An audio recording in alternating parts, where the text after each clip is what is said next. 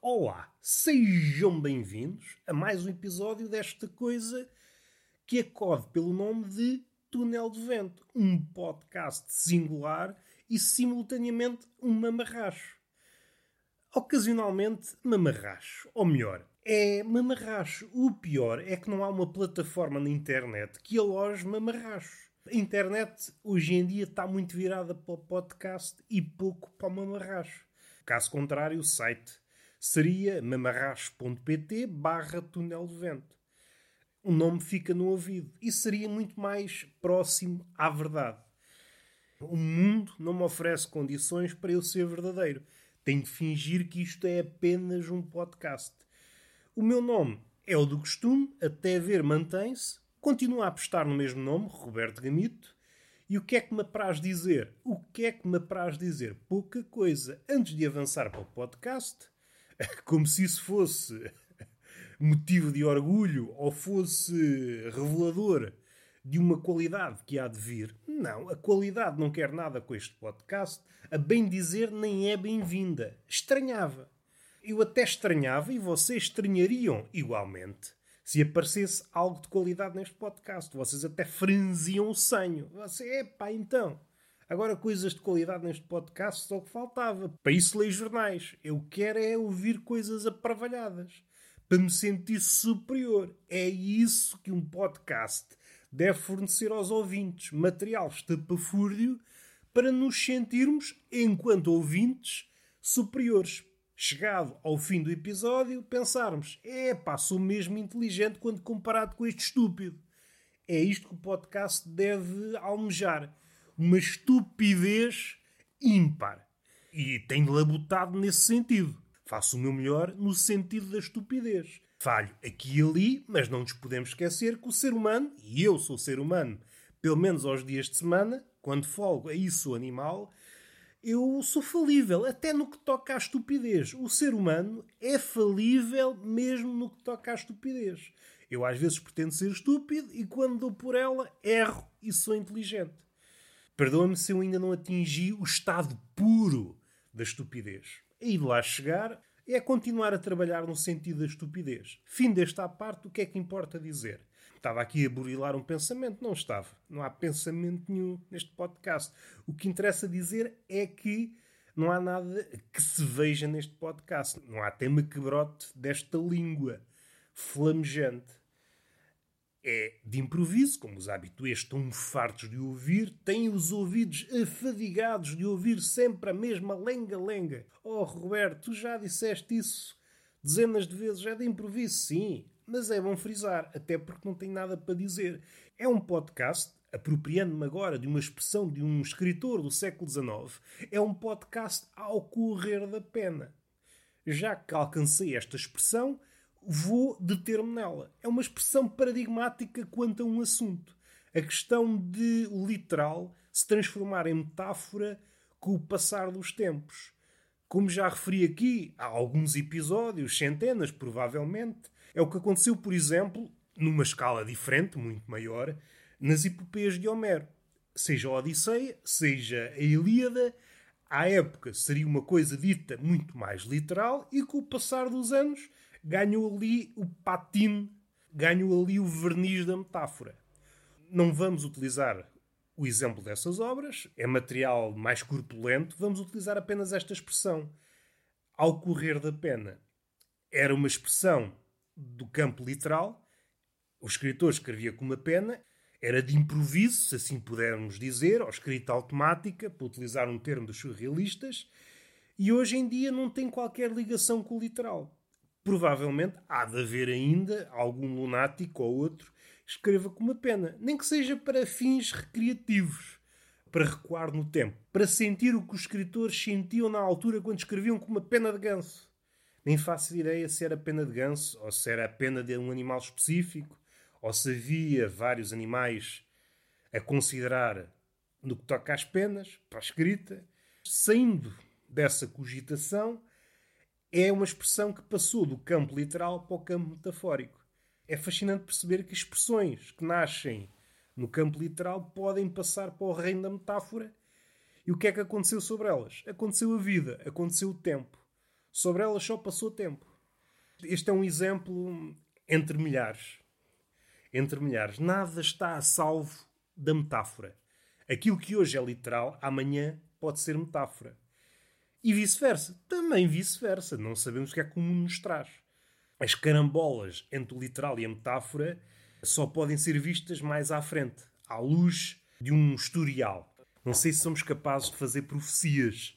Não sei se alguém consegue profetizar que uma palavra hoje, no reino do literal, pode vir a tornar-se metáfora daqui a alguns anos.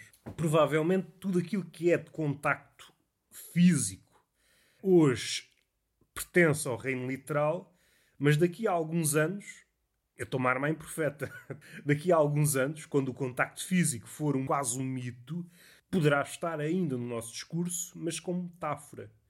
O que não deixa de ser revelador do que é o ser humano e como ele evoluiu. Mas saindo desta esfera da profecia, o que é que importa dizer? Ontem deixei uma coisa em aberto, estava no raciocínio de contrapor o litoral ao interior e ia dar uma vantagem de viver no interior. E passei para o problema graúdo, corpulento do Vasco Palmeirim e dos seus malefícios. O mundo é um sítio pior devido ao Vasco Palmeirim. Acho que ficou claro. Mas não é por aí que nós queremos ir. Isso já foi debatido no episódio anterior. Eu estava a falar na vantagem de viver no interior usa-se o argumento a favor do litoral de que se ganha mais, vamos supor que sim. Mas há uma coisa a favor do interior. O interior vá, por exemplo, o Alentejo. O Alentejo no verão, ao contrário do litoral, não é necessário vestir t-shirt. Podemos andar o verão todo de tronco nu. E isto pode parecer estapafúrdio. Pode sim, senhor. Aceito esse considerando. Contudo, já viram o preço a que estão as t-shirts? Uma t-shirt mediana, não estou a dizer aquelas caras, aquelas t-shirts de 30 ou 40 euros que nós nem percebemos muito bem. Está lá um logotipo, é um trapo igual aos outros, mas está o logotipo, valoriza. Um rabisco valoriza o tecido. Seja como for, é dinheiro poupado. Não sei se, feitas as contas, sai mais caro viver no litoral, porque temos de andar vestidos. É muito mais raro, até porque o tempo não está pai virado. Normalmente o litoral, a temperatura é mais baixa, se bem que o aquecimento global veio trocar-nos as voltas, mas vamos utilizar a bitola antiga. No litoral há muito menos pessoas de tronco nu. E fazer disso vida. Uma coisa é, é estar ocasionalmente tronco nu. Ah, estou em casa, estou de tronco nu. Não é isso que estamos a falar. Estamos a falar de uma pessoa cuja farda é andar de calções ou calças e de tronco nu. É a vida dele. Acima da cintura, para ele, não existe roupa. Imaginem isto durante meses. E há pessoas que vão à loucura, que andam sempre tronco nu, seja verão, seja inverno. Mas eu não estou a falar desses casos patológicos de pessoas que não sabem conviver com a temperatura. Dessas pessoas nós queremos distância. Se de um lado há uma pessoa completamente agasalhada, da ponta dos bigodes até à ponta dos pés, e do outro há uma pessoa de calções e tronco nu, Epá, eu não quero estar perto desta pessoa. A pessoa não está bem. É pôr essa pessoa no hospício. O maluco tronco nu. Quero apenas fechar esta ideia de que o interior tem essa vantagem. Essa vantagem não deve ser descurada. No interior pode viver-se de tronco nu. E ninguém nos olha de lado, ao contrário da cidade.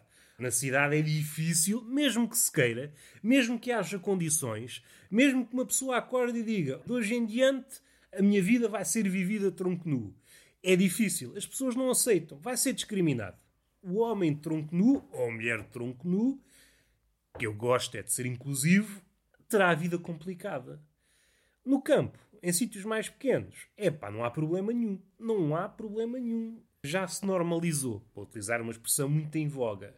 Fechado o assunto, que ficou no ar, eu não queria deixar de falar nisto, que me parece importante, e não vejo ninguém a falar sobre o assunto, Muitos opinadores, quando põem a cidade de um lado, ou o litoral, e o interior barra campo do outro, nunca referem este assunto, que me parece primordial.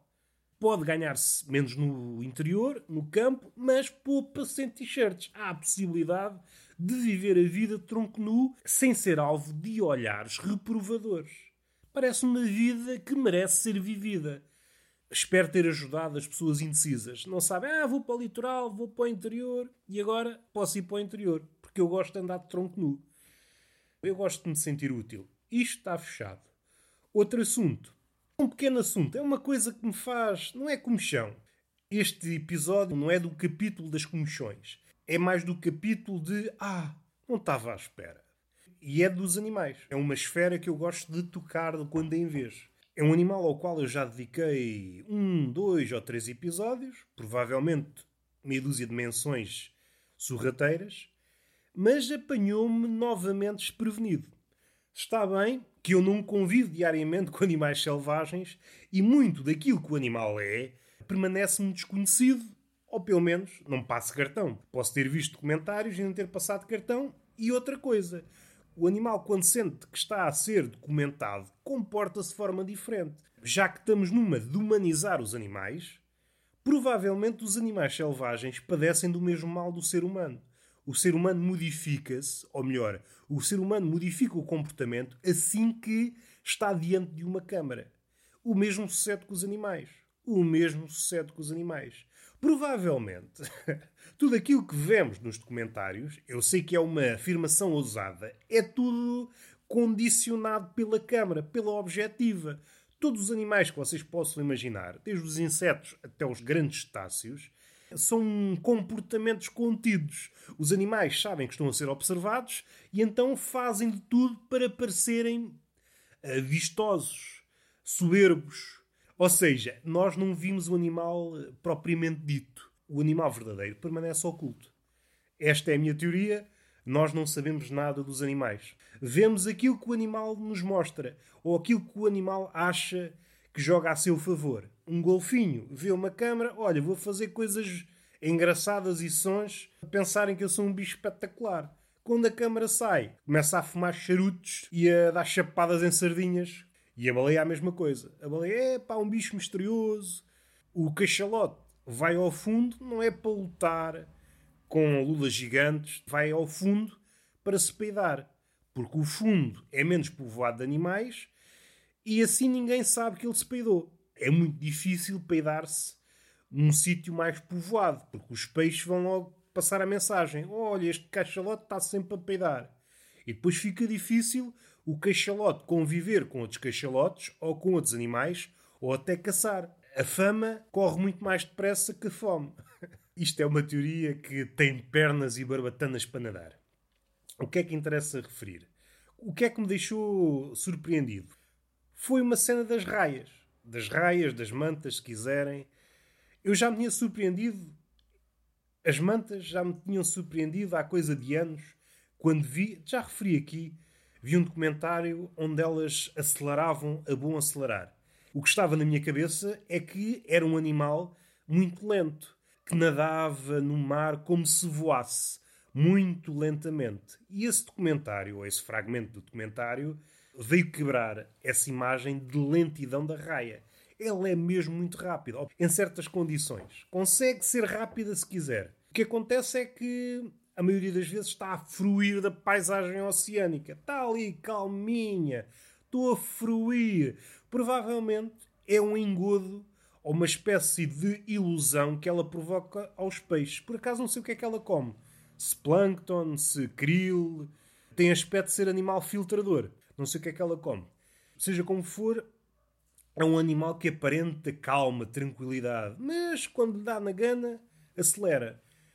Isto já tinha sido referido aqui. Outra coisa que me surpreendeu é o facto que elas saltam como se fossem golfinhos fora d'água. E eu assim, é pá, então nunca tinha visto isto. Então nunca tinha visto isto. Surpreendi-me. Se eu estivesse no mar alto e começasse a ver raias a sair da água como se fossem golfinhos, eu, até mas que é isto, pá? Isto não é para acontecer. Nem fazia ideia que uma raia pudesse ter esse poder de impulsão. Também me surpreendeu há uns anos quando vi os tubarões a saírem da água, dar grandes saltos. Não sei se os comportamentos, quer das raias, saltar fora da água, quer dos tubarões, quer das baleias, que também é inverosímil, um bicho daqueles saltar da água, se está tudo ligado. No caso das baleias, uma da, das hipóteses é que saltam para esmagar os parasitas que têm na pele. Não sei se tem que ver, não sei se o motivo da raia saltar para fora d'água é para espalmar parasitas. Ou então a raia quer ver o que é cá para lá do mar. Ou então a raia viu um dia um peixe voador sair da água. Também consigo. Tenho uma espécie de asas. Vou. E conseguiu. E conseguiu. Deixou-me surpreso. E fiquei a pensar quantos destes comportamentos continuam ocultos, seja do homem comum como eu, seja dos biólogos. Todos os anos descobrem novas coisas sobre animais mais ou menos documentados. É preciso persistir na observação para observar estas minudências. Fiquei quase comovido. Os animais são inesgotáveis. Estamos sempre a aprender coisas com eles. Se esta é uma informação que eu posso levar para a vida, que me pode conduzir aos cumes, não sei. É uma informação que provavelmente só posso partilhar neste podcast. Não posso iniciar uma conversa.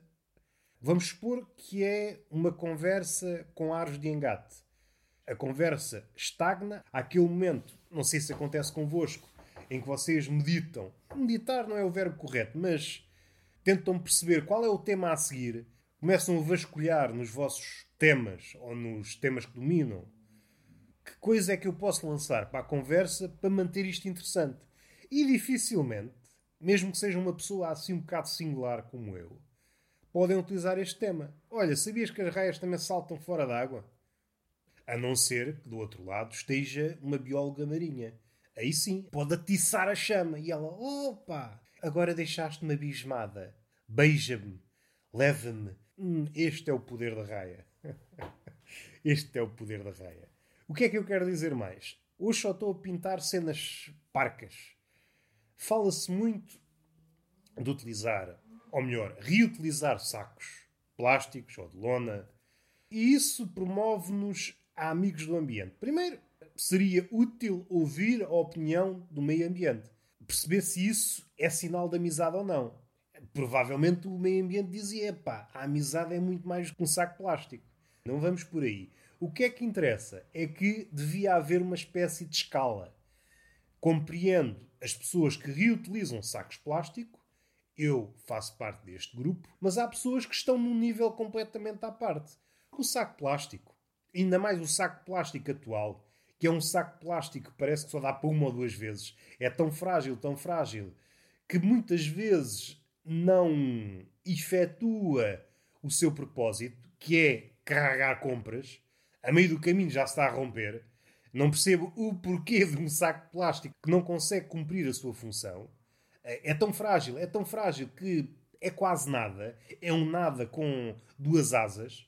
Mas supondo que o saco de plástico consegue cumprir a sua função mais que uma vez. Há outros níveis. E esses níveis são conquistados por pessoas de meios pequenos. Eu creio que não há nas cidades pessoas deste género. Que são pessoas que vão às compras de carrinho de mão. Nunca vi num centro comercial uma pessoa com um carrinho de mão. Esta pessoa existe no meio pequeno. Vou às compras, vou com o carrinho de mão, ponho as compras no carrinho de mão e depois vou para casa. Quem é que é mais amigo do ambiente? Uma pessoa que reutiliza um saco de plástico ou uma pessoa que não usa sacos de plástico e em seu lugar usa um carrinho de mão que, em correndo bem, dura anos e anos e anos e anos. Essa sim é amigo do ambiente. O meio ambiente, se lhe questionássemos sobre isso, dizia: é pá, sim senhor, o velhote do carrinho de mão esse sim é meu amigo, é meu compincha.